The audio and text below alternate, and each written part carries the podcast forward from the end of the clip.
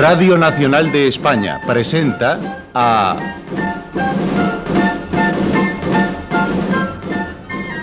José María Rodero en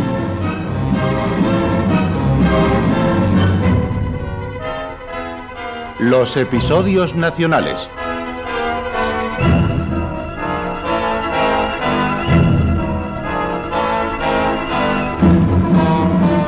de Benito Pérez Galdós, en adaptación de Carlos Muñiz.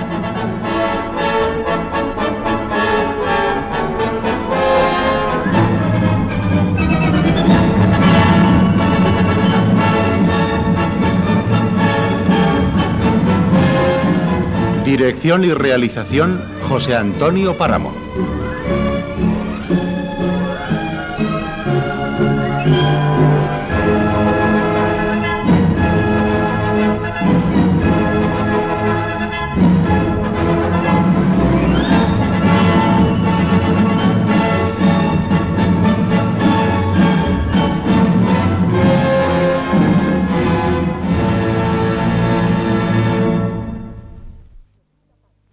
Presentamos Bailén, segunda parte.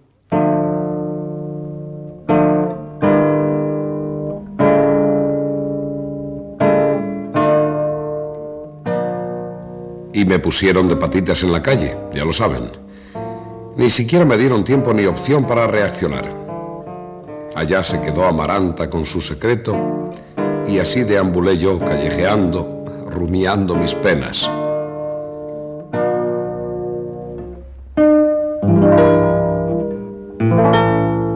Reinaba en Córdoba gran impaciencia por la tardanza del ejército del general Castaños.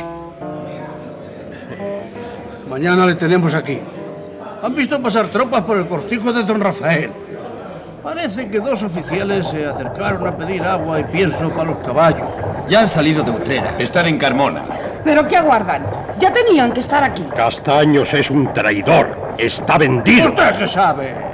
Eh, Está de moda la palabra. Se ven traidores por todas partes. Se ha llamado traidor a Solano en Cádiz, a Ordóñez en Palencia, a Perales en Madrid. Usted no sabe lo que dice, hombre. Pues ¿qué espera? ¿Qué espera entonces? Eso digo yo. ¿Qué espera? ¿Que vuelva la canalla a darnos otra pasada? ¿Para qué queremos ejército si no nos defiende? Es muy fácil organizar tropas en la mesa de un café, ¿eh? No es un juego mover 30.000 hombres. Ah, usted es un traidor. Oiga, no le consiento. ¡Que se calle! Bueno. Vamos, hombre.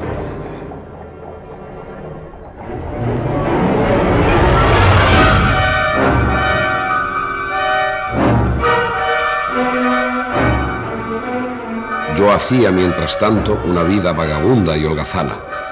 Pasaba el día y parte de la noche discurriendo por aquellas tortuosas calles que convidan al transeúnte a perderse en ellas. Tengo las pestañas quemadas de la fundición. Ya no bastan los hombres para fundir cañones. También nosotras... Ay, si tuviera yo tus años y tus bríos. Llevo pegados más botones y cosidas más bandoleras.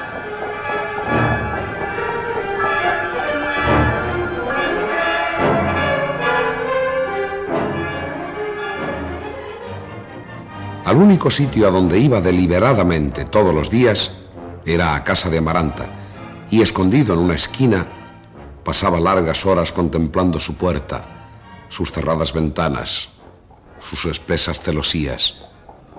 ¿Quieren saber quiénes forman el ejército de castaños? Los contrabandistas de Sierra Morena, de Villamanrique y de Pozo Halcón. ¿Qué podemos esperar de esa gente? Por lo menos sabrán de caballos y de trabucos. Sí, sí, señor, y también de municiones, no lo dude. Pero no para ahí la cosa. De Málaga se han traído un batallón de presos. Les han indultado para alistarlos al ejército. No tiene más que verlos. ¡Qué indumentaria! ¡Qué aspecto!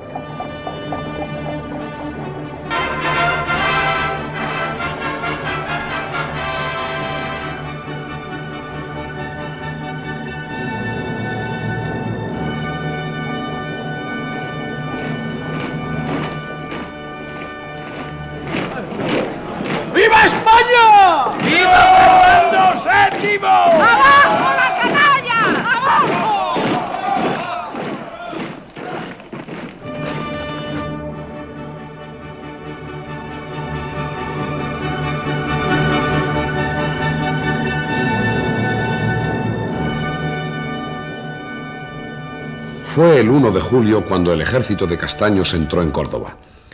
Solo pasaron allí una noche antes de partir para el Carpio, lo suficiente para que entre el batallón de Chevarri, que mandaba a los contrabandistas y los indultados, y los guardias suizos del general Reding, se entablase una pelea que alarmó por unos minutos a los pacíficos ciudadanos.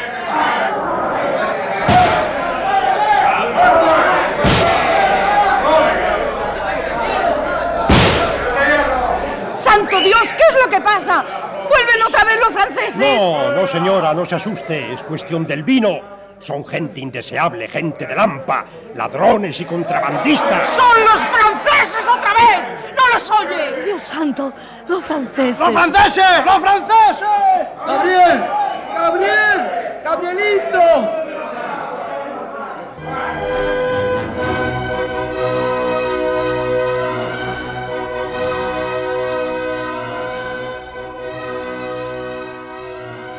La gente corría, tropezaba, no se entendían presas de un pánico injustificado y entre aquellas gentes alguien me estaba llamando. Sí, Gabrielito, sí. Sí, soy yo. Eh, eh, ¿Quieres hacerme un gran favor? Pero, pero si es el señor Marqués de Leiva. El mismísimo tío de Amaranta, Gabriel. Eh, mira, mira, so- son los franceses. Están ahí. Les he visto pasar chapurreando en su lengua con las gorras de pelo de dos varas. Eh, mira, mi sobrinita y mi hermana tienen unas cosas. Mandarme a mí a recados y comisiones con esta pierna gotosa que me impide correr. ¡Jesús! ¿Oíste eso? Yo estoy que no me tengo, muchacho. Bueno, verás, eh, es muy fácil.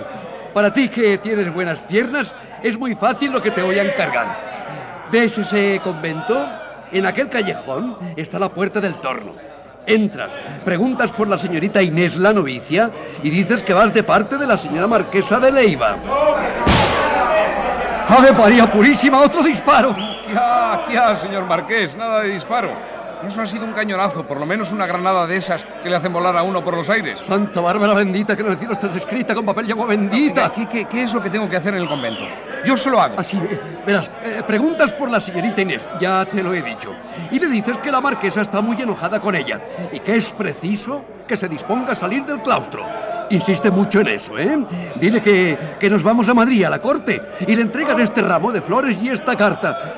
¿Puedo confiar en ti? Calle, calle, calle, que me parece que lo que ha caído sobre esa casa es una granada. ¡Santo Cristo de los faroles, ven en mi ayuda!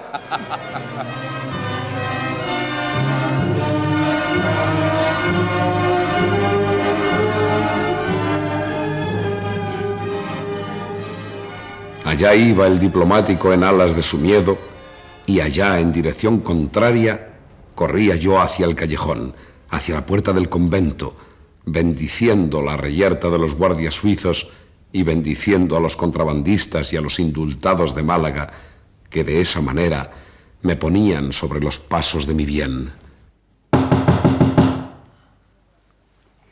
Ave María Purísima. Deo gracias. Vengo de parte de la señora marquesa de Leiva a traer un recado para la señorita Inés. Pase al locutorio, hermano, y aguarde ahí.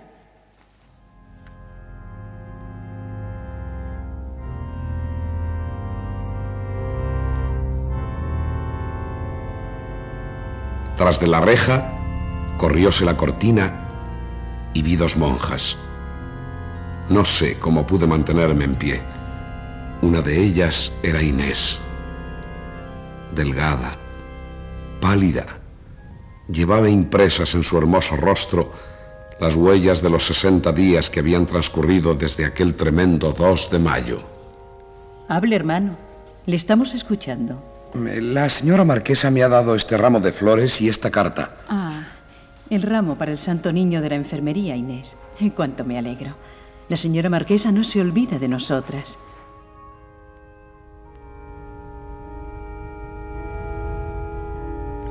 Parecióme que al verme, Inés cerró los ojos y que se asió a las rejas con las dos manos para sostenerse. Transmítale mi agradecimiento a la señora marquesa. También traigo un recado de palabra. La señorita Inés debe prepararse para salir del convento y partir hacia Madrid dentro de mm, algunos días. Hacen mal, muy mal la señora marquesa y la señora condesa en contradecir la vocación de esta niña. Ella no quiere, Ella abomina del mundo y sus maldades. Madre, transverberación. ¿El chocolate y los bollos dónde están? ¿Los ha traído su merced? No, por cierto.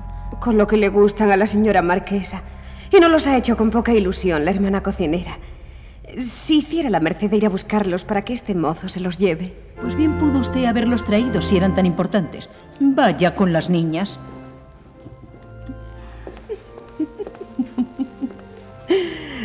Gabriel. Inés mía, estoy vivo. He resucitado. Salí vivo de aquel montón de muertos. ¿Qué debo hacer, Gabriel? ¿Debo salir como me mandan esas señoras? Sí, sí, sí, sí, sal de ahí. Lo primero es salir. Haz lo que te mandan. ¿Qué dicen en esa carta? Toma, léela tú.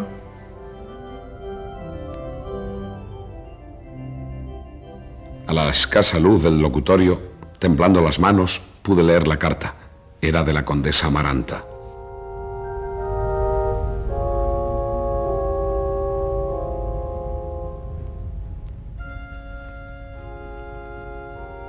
Esperamos que cesará tu obstinación en profesar. Nos oponemos a ello y no queremos que tu ingreso en el seno de esta familia sea señal de aniquilamiento de nuestra casa. Ya te dijimos que habíamos determinado casarte con un joven de alto linaje, proyecto en el cual estriba la felicidad, grandeza y lustre de la familia a que perteneces.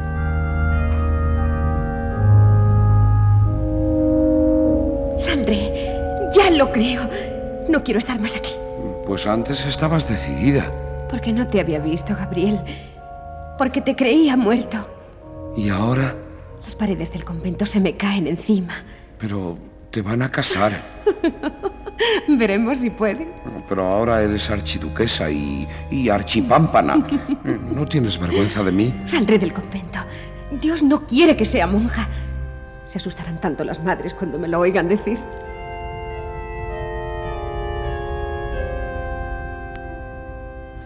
Estaba hermosa, maravillosa. Se diría que la pasión había vuelto a traer el color a sus labios. Yo me agarré a la reja que nos separaba y la sacudí con fuerza, como si quisiera hacerla pedazos. ¿Pero qué haces, loco? Ten cuidado. La condesa Maranta me ha echado de su casa, Inés.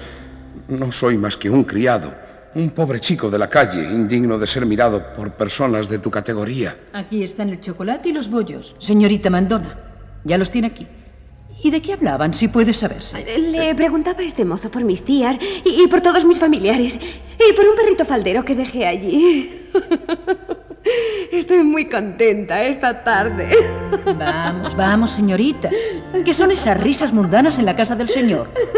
Y usted, mozo, ya es hora de que se marche. Oscurece y no es hora de tener abierto el locutorio. Oh, rabiando estoy por marcharme. Vengan acá esos bollos y ese chocolate, que la señora marquesa estará con el alma en un hilo aguardando tan buenas cosas. Aire, muchacho. Repito que no me gustan esas risas impropias de la casa de Dios. ¿Qué pasa con tanta alegría? Daremos parte de este inaudito desenfado a la madre abadesa.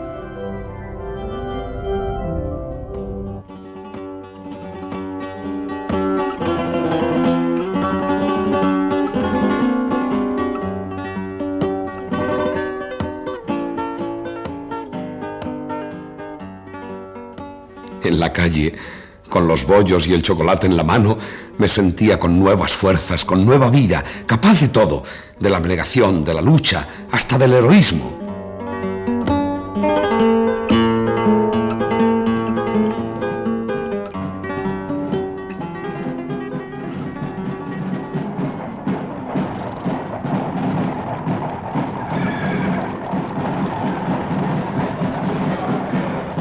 Antes de llegar a la posada, un fuerte clamor de tambores y trompetas me anunció la salida del ejército.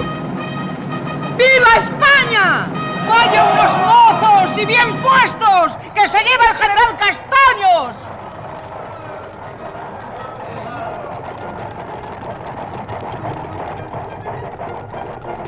Corrí a buscar mis armas y mi caballo y antes de que se notara mi falta, ya estaba en fila con el señorito conde de Rumblar, con Marijuán y con los demás de la partida.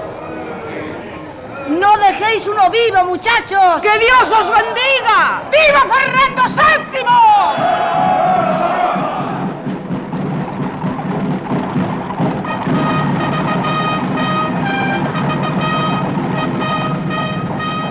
ninguna mujer dejó de saludarnos desde la reja, ya sin galán, y todos los chicos salieron delante de los tambores marcando el paso, acompañándonos más allá de la puerta nueva. ¡Eh, don Diego! Una hora llevo recorriendo las filas para encontrarles. Pero si es don Luis de Santorcá, ¡qué alegría! Ya desconfiaba de volver a verle. Traigo varios regalitos de parte de su mamá. La señora está desazonada por no tener noticias de usted. ¿Hizo el señor conde las visitas que doña María le encargó? Puntualmente. ¿Y usted por qué no vino antes? Le esperábamos en la posada. No me hable. Con estas cosas no llega a punto un correo. Ni hay quien lleve una carta. Yo por fin lo he recibido, Dios sabe cómo. Y aquí me tiene dispuesto a tropezar con los franceses y a medirme con ellos. Gabriel, ¿le oyes? Lo que hace el estómago agradecido. Sí, pero tu amo se lo ha ganado. No ve más que por sus ojos. Don Diego, usted debe estar bien enterado. Son datos para la historia. La base de este ejército la forman las tropas del campo de San Roque, mandadas por Castaños, y las que don Teodoro Reding trajo de Granada. Infantería de línea, tropas bastante instruidas, algunos caballos y muy buena artillería. Por lo que he podido ver, lo mejor es nuestra artillería. ¿Cómo cuántos vendremos a ser? No es fácil calcularlo. Entre los de Granada y los de San Roque, calculo que harán unos 14.000 hombres. Ya, que a muchos más. Se han convocado a los mozos de 16 a 45 años, solteros, casados y viudos sin hijos, de 5 pies menos una pulgada, medidos descalzos. ¿No escucho el bando? Quedan exceptuados los que tengan mujer encinta, ejerzan cargos públicos o estén ordenados de epístola, así como los negros, mulatos, carniceros, verdugos y pregoneros. ¿Y los pregoneros por qué? Amigo don Diego, pregúntele a quien lo dispuso así. Tantas cosas hay que no se entienden y que necesitan modificación. Solo de Sevilla han salido cinco batallones y dos regimientos de caballería. De Cádiz un batallón de tiradores. Y de las villas de Utrera, Jerez, Osuna, Carmona y muchas más, cuerpos de ejército de infantería y caballería que ya tienen sus oficiales y sus mandos. ¿Y usted de dónde viene? Parece muy enterado. Yo de Madrid. Soy oficial de los guardias de Corp. Me incorporé al ejército francés del FEB y escapé con otros cinco oficiales. Me llamo Juan de Mañara.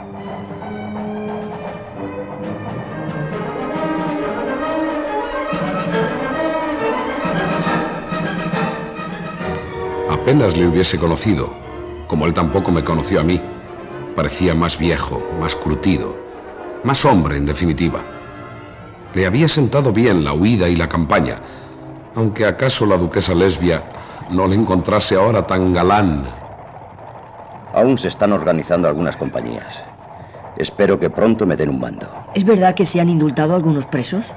¿Verdad? Contrabandistas y penados que no lo fueran por delitos de homicidio, alevosía o lesa majestad humana o divina. Lo más curioso de este ejército son los uniformes. Aquí cada uno viste como quiere o como puede.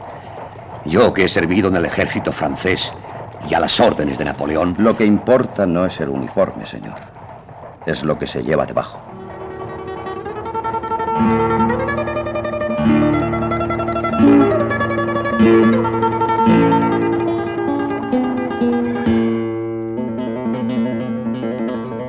Nuestra marcha era un camino triunfal. Pasamos por Cañete de las Torres con dirección al río Salado y en cada pueblo, en cada parada, nos rodeaban los paisanos improvisando bailes y festejos. El campamento parecía una feria. Nunca pude saber de dónde pudieron salir tantas guitarras, ni pude comprender de qué estaban hechos aquellos cuerpos incansables para el baile y la caminata, ni de qué metal durísimo eran aquellas gargantas en el gritar y en el cantar. Rico, está riquísimo. ¿Dónde lo afanaste? No, me, me lo regalaron en el convento de las madres reparadoras. Ahí lo he dicho. No me embromes, majo.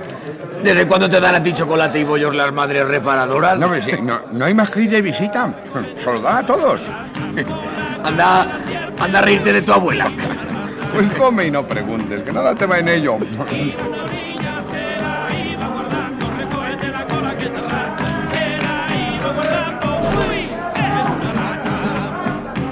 De alguna forma tiene que distraerse. Ya tendrán tiempo de lamentarse luego. Bueno, ya está con sus pesimismos. ¿Tan fieros son los franceses? Cada uno es muy libre de pensar. No, lo que pasa es que en el fondo todos estamos impacientes por venir a las manos con la canalla. Sí, sí, sí, señor, sí, sí, sí. Y no les tenemos miedo. Lo que yo digo es que los generales están atontados. No saben por dónde hincarles el diente y eso no puede ser. Yo voy a escribir a don Paco que sabe mucho de tácticas militares. Sopla. ¿Y quién es don Paco, si se puede saber? Mi maestro, mi ayo. Anda morena con lo que nos sale este. Un ayo, un maestro. ¿Y eso con qué se come?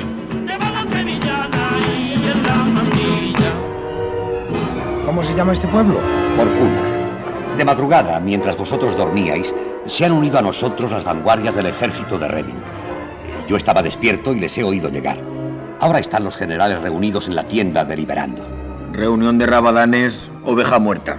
¿A cuántos estamos hoy? 12 de julio. ¿Por qué lo quieres saber?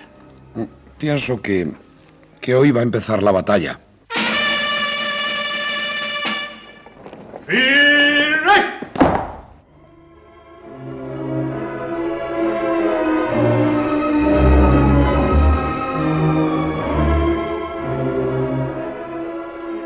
noticia corrió por las filas del ejército como un gran estremecimiento. Iban a ser distribuidas las divisiones para tomar la ofensiva. ¿Qué pasa ahora? Es el general Castaños. Va a pasar revista.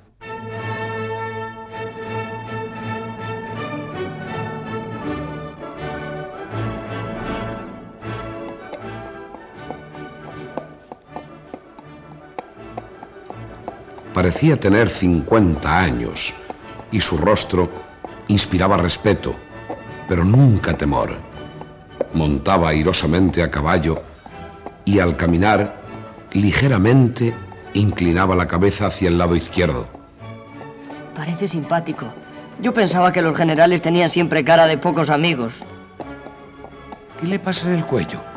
¿No lo notáis? Dicen que le ha quedado ese tic de una herida que tuvo combatiendo la campaña del Rosellón. ¡Viva el general Castaños! ¡Viva! ¡Viva España! ¡Muera la canalla!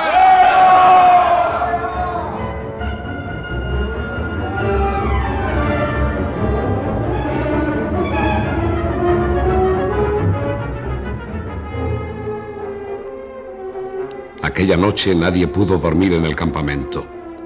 Se respiraba ya, se venteaba el olor de la batalla. Don Diego, ¿está dormido? No. Lo sé todo. He hablado con Mañara y lo sé todo. Ese Mañara debe ser personaje principal. En este momento se están cursando las órdenes para disponer la batalla. Tenemos al francés enfrente, justamente a la otra orilla del Guadalquivir. ¿Qué dice? Los aplastaremos. ¿Dónde está mi espada? Bastante va a hacer con esa espada. Está más roñosa que el palo de un gallinero. ¿Qué dice? Es de uno de mis antepasados. Olvídate de esas tonterías, Diego, y escucha lo que te voy a decir. Mañana posiblemente, o pasado mañana, lo más tarde, entraremos en faena. Vamos a tener frente a nosotros a los coraceros del emperador, la mejor caballería del mundo. No va a quedar un coracero para contarlo. ¿Con esa espada? Con esa no matas ni un escarabajo. Procurad que los caballos coman bien y estén fuertes. De ellos va a depender nuestra vida. Creo que vamos a extendernos a lo largo del río, por Lopera, Arjonilla y Mengíbar, sin perder nunca la orilla izquierda. Pero, ¿pero es verdad que están al otro lado? Te lo estoy diciendo. De frente no nos separa ni media legua. ¿Y por qué no vamos? Tú no sabes lo que es una batalla, muchacho. Dentro de unas horas lo entenderás. Eh, don Juan, don Juan, señor de Mañara. Aquí. ¿Qué pasa? ¿Usted también va a combatir con la caballería? Con vosotros, sí, señor, en la primera división. A las órdenes del general don Teodoro Redding y en el regimiento de Farnesio. El ejército se ha repartido en tres divisiones.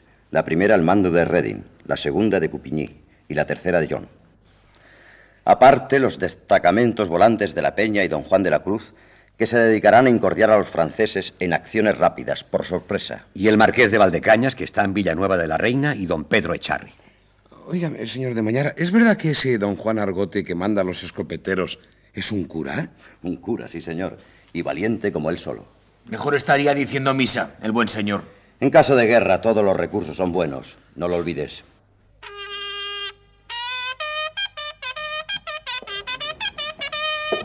Arriba.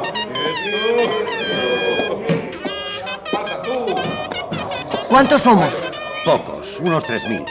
Para terreno entrellano como es este, poca cosa. Según se mire, señor de Santorcaz, que por buenos que sean esos corazoneros que usted dice, Aquí hay mucho garrochista. Gente que sabe lidiar el toro y, y no ha de extrañar los cuernos de los franceses. Eso me lo dices después, cuando haya entrado en fuego. Sí, bien cinchado. Y bien majo. De mí le puedo decir que, que no me desmonta ni el mismísimo emperador. ¡En marcha! ¡En marcha!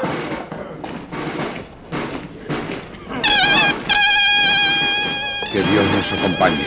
En el nombre del Padre, del Hijo, del Espíritu Santo. Amén. ¿Usted no reza? Yo no. Pero que Dios nos acompañe.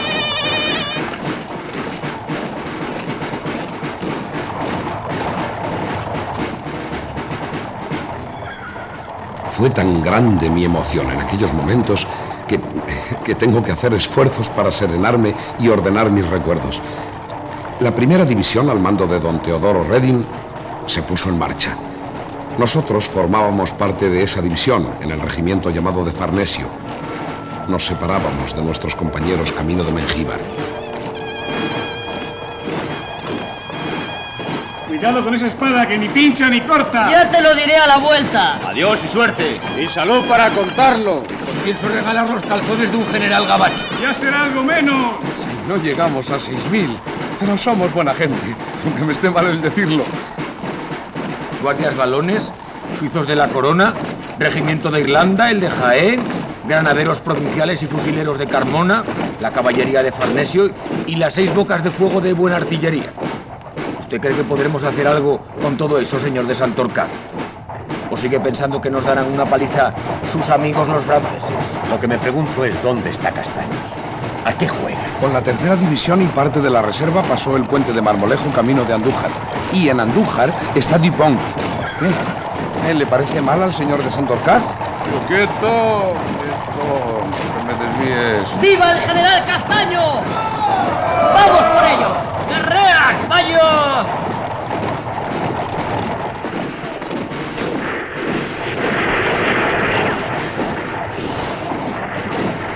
No oye. Hace rato que lo vengo escuchando. Son disparos. Algo está ocurriendo ya. O nosotros o ellos en alguna parte están a punto de ser derrotados. Pues no lo entiendo, te lo digo de verdad. Si Castaños está en Andújar buscando a Dipón, ¿qué hace el marqués de Valdecañas en Villanueva de la Reina? ¿Y por qué vamos nosotros hacia Mengíbar y hacia Baile? ¿Qué estrategia es esta? ¿Me la podéis explicar? Les pasa por no consultarle a usted, don Luis. ¿Usted es el único listo? Pues yo sí que lo entiendo, señor de Santorcaz. Se trata de rebasar Bailén y avanzar por el arrecife para atacar a Dupont por la espalda. ¿No le parece bien sencillo? Si es así, llegaremos demasiado tarde.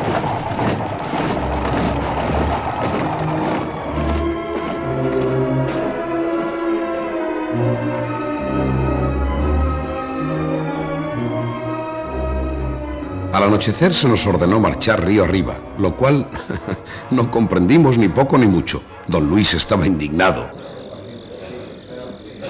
¿Y ahora qué me dice, señor militar? ¿No es esto perder más tiempo todavía? No lo sé, yo no conozco el terreno.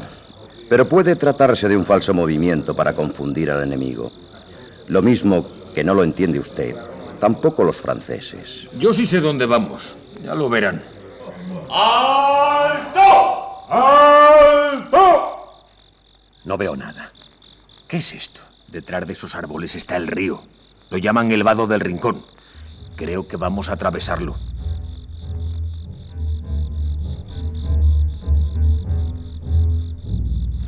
Era verdad. Aquella noche pasaron algunas fuerzas de infantería y dos piezas de artillería, mientras que el grueso del ejército a caballo nos disponíamos a hacerlo media legua más arriba. Lo que a mí me admira de estos generales es que lo saben todo. Conocen el terreno como si hubieran vivido por aquí. Yo esto lo conozco porque es tierra de mi señora la, la condesa. ¿De veras es mío todo esto? ¡Qué gracioso! Pues a mí no me hace ni pizca de gracia. Ay, no se enfade, don Luis. Y dice usted que están los franceses ahí mismo, al otro lado. No hable muy alto, no sea que le oigan. Y en cuanto pasemos, se nos echarán encima. Lo más fácil. ¿Tiene usted miedo, don Diego? ¿Miedo yo? Te daba una. ¿No sabes que la gente de mi clase no puede tener miedo? Lo que tengo es otra cosa. ¿El qué? Hambre. ¿Quién lleva alforjas? Ah, ahí tiene. Poco es lo que queda, pero... Aprovecha, no sea que mañana... Señor de Santorcaz, no me gusta nada sus bromas, se lo advierto. Siempre anda como amenazando. Advirtiendo. Pues a mí no me advierta nada. ¿Me oye?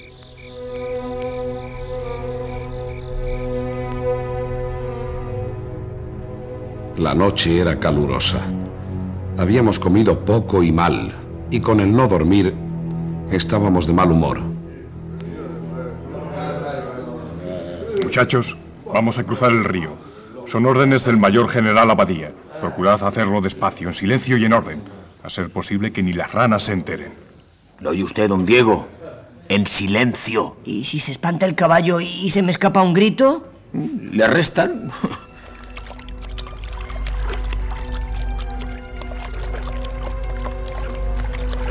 Entramos al fin en el río, cuyo frescor agradecieron mucho nuestros cuerpos secos e irritados por el calor y el polvo. No se veía a los enemigos por ninguna parte. Vamos, majo, arriba, que ya es tuya. ¡Ala, ala, ala! Por ella. No se ve nada. ¿Qué quieres ver? Si es de noche. Pensaba que nada más pasar el río se nos vendrían encima. Todo llegará y no tardando. Más de uno se desayunará con el barro del fondo. ¿Sabe lo que le digo? Si vuelve a decir algo contra nosotros y en favor de los franceses, le meto una bala en la cabeza, ¿me oye? ¡Jesús! ¿Y eso qué es? Eso es la guerra, muchacho. La infantería ya se los ha encontrado.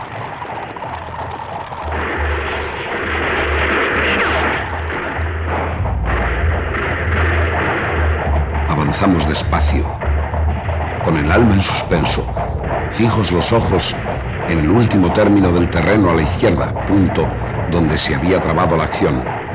Empezaba a amanecer y al fin las vimos. Luchaban en un campo bajo salpicado de matorrales. ¡Alto! Quién eres, desgracia. El Señor es contigo. En una loma y como a dos tiros de fusil de aquel sitio, brillaba inmóvil e imponente una cosa que desde el primer momento atrajo nuestras miradas, infundiéndonos un gran recelo. ¿Y esa cosa qué es? La feria de tu pueblo, majo. Ahora empiezan los cohetes. Le dije antes que... ¿Me oyes? Ellos lo notan. Pues no habían de notarlo. Son los coraceros, la mejor caballería del ejército de Dipón.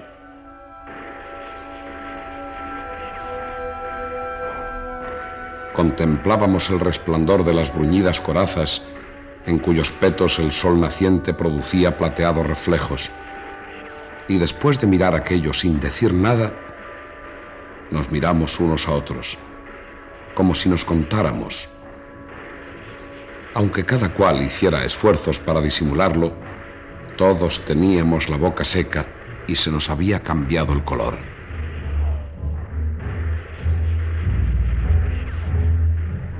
¿Qué te parece, Gabriel?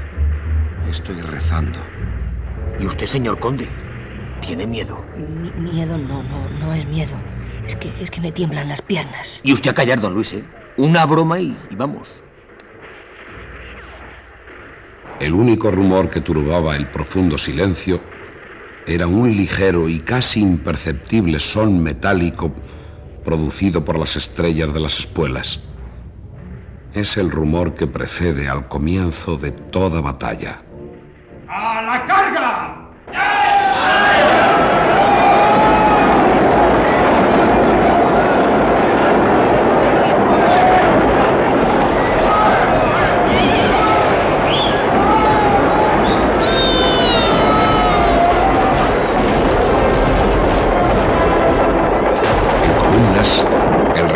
Se había puesto al galope. Frente a nosotros, ordenadamente, descendieron de la colina en perfecta formación los coraceros de Dipón. ¡De la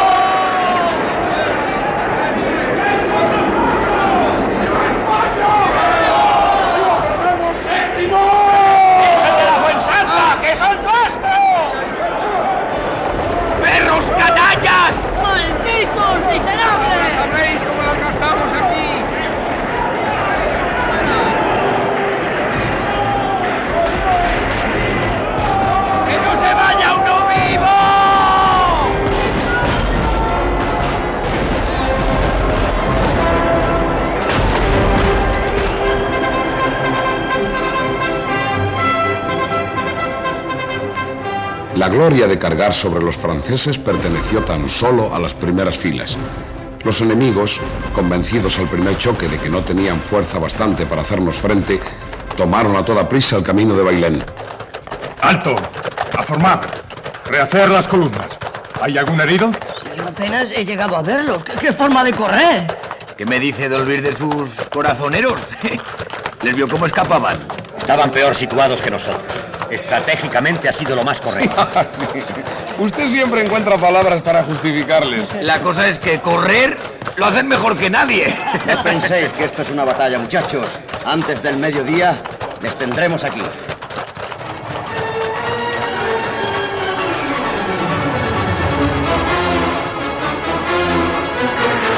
Preparados para la carga. Los tenemos aquí. Esta vez no se escapan, malditos cobardes. Quieto, quieto, caballo, no te salgas de la fila. La caballería no llegará a atacarnos. Y si lo hace, será por detrás. A estas horas tiene que estar maniobrando muy lejos. No sería prudente para ellos darnos la cara. ¿Pero por qué, don Luis? ¿No decía usted que eran tan buenos? Por eso. Porque les gusta ganar siempre.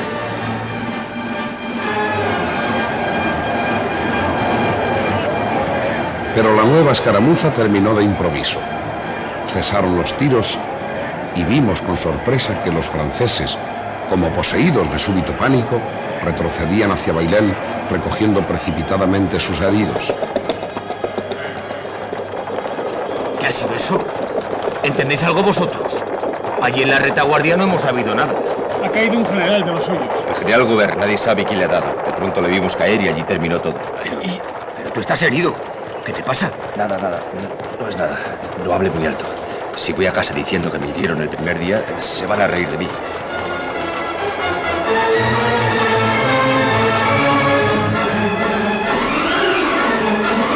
Hoy es el día de la Virgen del Carmen. ¡Viva la Virgen del Carmen y mueran los franceses! ¡Hemos matado al general francés! ¡Hemos matado al general francés! ¿Tú qué has matado, desgraciado, si no has oído un tiro? ¡Hemos matado al general francés! Bien. ¿A Dupont? Dupont está en Andújar. Será Castaños el que le ha matado. Otro, otro. Otro general. Algo como Wolver o, o así. Si usted lo dice. Era uno de los grandes del Ligier Gobert. ¿No oye usted mañana? Han matado al general Gobert. Cayó herido, efectivamente. Se lo llevaron y escaparon. Esa es la razón de la rápida huida. Era Bueno, la cosa es que, es que somos los mejores, los más grandes. Ni franceses, ni coraceros, ni nada, señores de Santorcaz. Cuando vayamos a Madrid, lo primero que le pienso decir al señor Santiago, para que se ría de usted. ¡Alto! ¿Qué, qué pasa ahora? ¿Están otra vez? Corremos hacia atrás, hacia el vado, a repasar el río. Pero, pero si somos dueños del campo. Que nos pongan al galope y los perseguiremos como conejos. ¡Eso es, a la carga! Oye usted eso, señor de Santorcaz. ¿Nos quiere usted decir por qué no seguimos hacia adelante? Oye, después de esta victoria, desandamos lo andado. Zopenco. A cualquier cosa llamas tú una victoria. ¿Crees que no hay más franceses que estos cuatro gatos de Ligier Belair? ¿Qué sabes tú si a estas horas algunos de los que estaban en Andújar no han regresado a Bailén? Ahora, o yo me engaño mucho, o vamos en busca del marqués de Coupigny. Las dos divisiones juntas pueden emprender de nuevo un ataque más sólido. Vamos, adelante. Y tiene usted razón, amigo. Vamos en busca del marqués de Coupigny. En algo ha de notarse que he estado en Jena y en Austerlitz.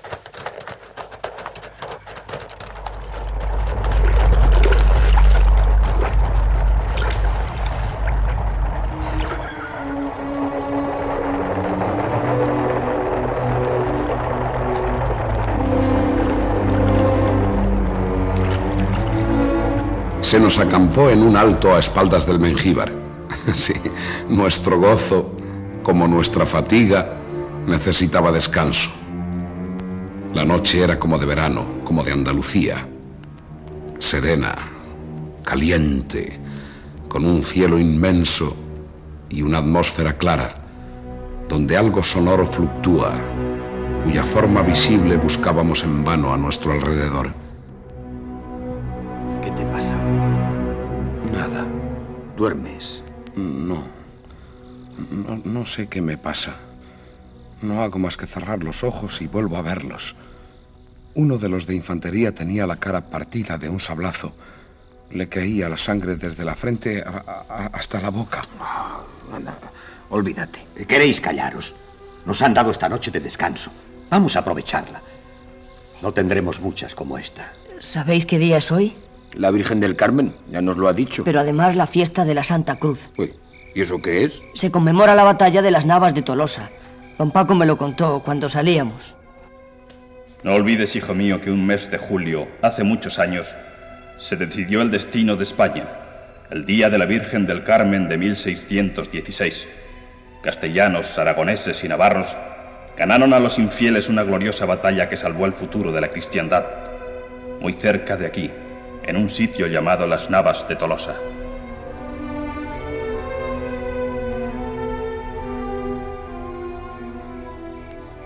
Pero nadie quiere dormir.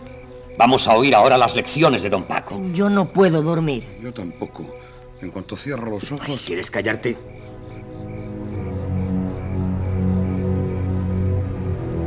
Ay, ay. ¿Qué te pasa? Nada, no es nada. No se lo digas a nadie. Mañana estaré bien. Si lo saben en mi pueblo, que a las primeras...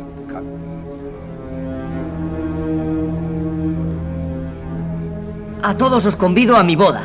¿Qué dice ahora? Pues eso, que os convido a mi boda. Me voy a casar con una señorita que está en Córdoba. Mi madre lo ha arreglado todo para que sea cuanto antes. Yo no me he tenido ni que molestar. ¿Y no la conoces? No, pero es un sol. Y además marquesa, y qué sé yo qué. Yo también voy a casarme con una muchacha de la Almunia, que tiene siete parras, media casa y burro y medio de hijuela. Para mi clase no está mal. También les convido a mi boda. Vaya boda que será esa, con media casa. ¿De quién es la otra media? Pues de la otra hermana, Leñé, parece que no entiendes nada. ¿Y tú, Gabriel? ¿Tú no te casas? Sí, sí, yo también. Y con una condesa, para no ser menos. Arrea. Condesa del estropajo será. Toma casa con hogar y mujer que sepa bailar. Con lo que nos sale ahora este con, con una condesa. No, ya lo veréis si es condesa. Y de la más alta alcurnia. No, ya veréis qué sorpresa. Ah, este es un bobalicón que no sabe lo que se habla. ¿Queréis que os diga el romance del barrandal del cielo? Me lo sé entero. ¿Y eso qué es? Se lo dije al obispo de Guadix cuando su ilustrísima pasó unos días en casa. Escuchad, pe- pero callados, ¿eh? Y sin reíros. Ah, por el barrandal del cielo se pasea una doncella, blanca, rubia y encarnada, que alumbra como una estrella. San Juan le dice a Jesús, ¿quién es aquella doncella? Nuestra madre, buen San Juan, nuestra madre linda y bella. La Virgen no viene sola, ángeles vienen con ella, no viene vestida de oro, ni de plata, ni de seda. Basta, ni- basta de romances, muchacho. Eso es cosa de chiquillos y no de hombres formales. Estamos en la guerra, no en el colegio. Sé muchos más de memoria. Don Paco me los hace aprender para decirlos en las tertulias. ¿Y no le ha enseñado a usted más que esas tonterías? ¿Qué libros ha leído? Pues la guía de pecadores, donde está aquello del infierno, y, y la vida de Santa Afra. ¿Y no ha leído usted la enciclopedia? ¿Y qué es eso? Enciclopedia. Ni siquiera habéis oído hablar de... ¿La sincopedia? ¿Sabéis alguno de ustedes dónde cae la sincopedia? Cincopedia. Debe ser bien bonito. ¡Que nos cante la sincopedia! Por ser grilla. Ah, bueno, bueno. Sois todos unos animales, unos burros, unos bestias. ¡Silencio! ¡Dejadnos dormir! Aquí hay un herido. ¡Calla! ¡A dormir todos! ¡Silencio!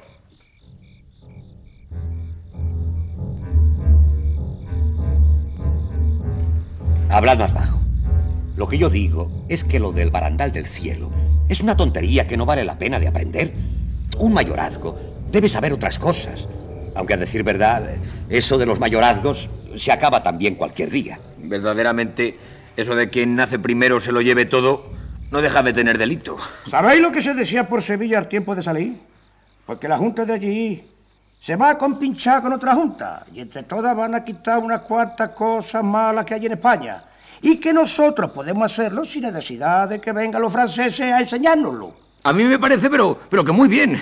Nada de mayorazgos que todos varones y hembras hereden igual, como la media casa de mi novia. Pues a mí me parece que al rey no habían de gustarle todas esas novedades. Pues aunque no le gusten, habrá que hacerlo. ¿Cómo puede ser eso? Si el rey no quiere, hay quien esté por encima. Muchachos, ¡viva Fernando VII! Eso sobre todo. La verdad es que así nos encontramos el mundo y así lo dejaremos. Quien manda, manda, ¿verdad, don Diego? Mm, Yo no digo nada, pero también pienso que hay cosas muy mal hechas. Un día que estaba jugando con las gallinas me puse a pensarlo. Hay que ver, mis hermanas, las pobres. Yo con todo. Y, y ellas sin nada. ¿Y decís que nadie manda más que el rey? Nadie. Mi padre. Pero solo en casa. Zopencos. Os digo yo que si todos los españoles dijeran de repente, queremos esto, señor rey, nos da la gana de hacer esto, ¿qué podía hacer el rey? Algunas bocas se abrieron llenas de estupor. Aquella noche, por nuestro campamento, pasó la sombra de la revolución.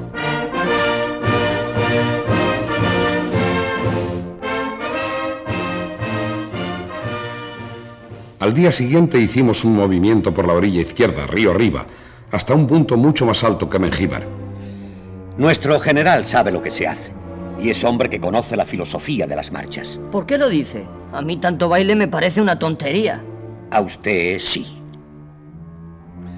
Mientras llegaba el momento del drama, lejos de nosotros y en los flancos del ejército, mil dramáticas peripecias debían precipitar los acontecimientos, irritando paulatinamente al enemigo. Están quemados, señor oficial. Se lo digo yo. No pueden más. No, no encuentran comida, ni agua, ni, ni, pienso para las bestias. El suelo es para ellos como una sartén. Se, se sienten freír, señor. Mi pueblo está ardiendo. Nosotros, nosotros le quemamos los pajares, lo, los graneros. Yo mismo arrojé el aceite nuevo, muchos azumbres al, al estercolero.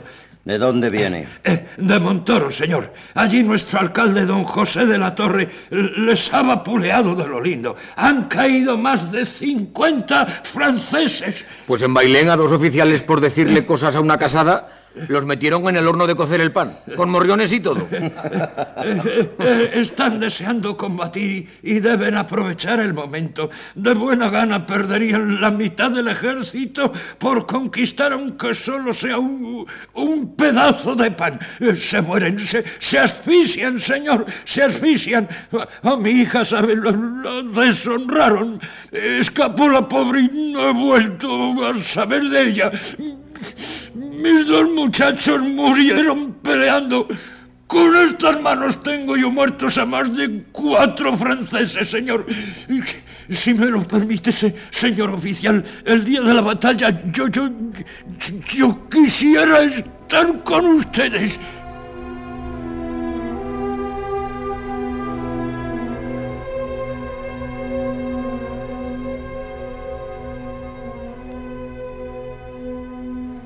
Muy avanzada la noche del segundo día, llegamos a Bailén.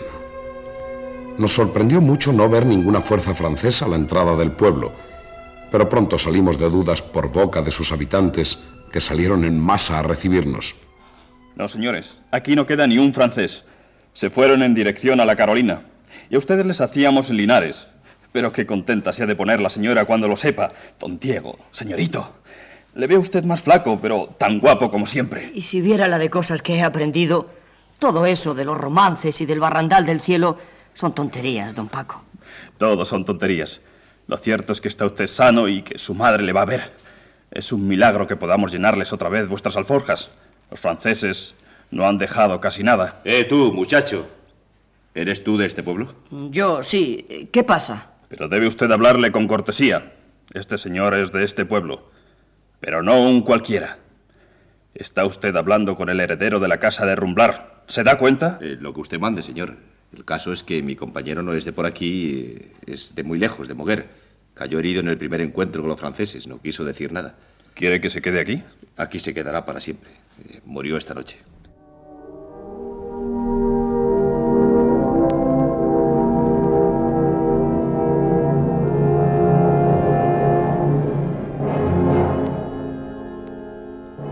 No se hable más. Se queda aquí entre nosotros. Es un compañero de mi hijo. Alguien que murió por España. ¿Cómo dice que se llama? Juan Morgado. Que le encarguen una lápida de mármol y lo trasladen al panteón de la familia. Yo me ocuparé de ponerme en contacto con su familia y lo que esté en mi mano. Gracias, señora. Gracias, no. Gracias a todos vosotros. Y ahora tú, Diego, siéntate. Reposa. Y delante de tus hermanos, cuéntanos cómo fue ese primer encuentro, ese primer combate. Supongo que hiciste algo hermoso. Algo heroico, algo digno de figurar en los libros. No lo sé, madre. Yo he pensado mucho durante estos días. Hasta creo que he cambiado mucho. Yo creo que el que ha hecho algo por ahora muy importante ha sido este compañero de Moguer, Juan Morgado.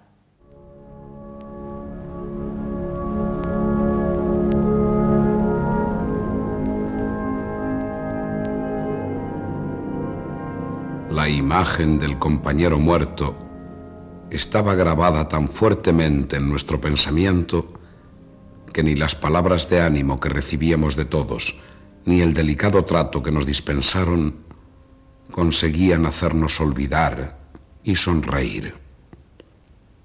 Y sin embargo, nos esperaban en Bailén horas mucho más duras, aunque gratas de veras, como sabrá quien espere mi próximo relato.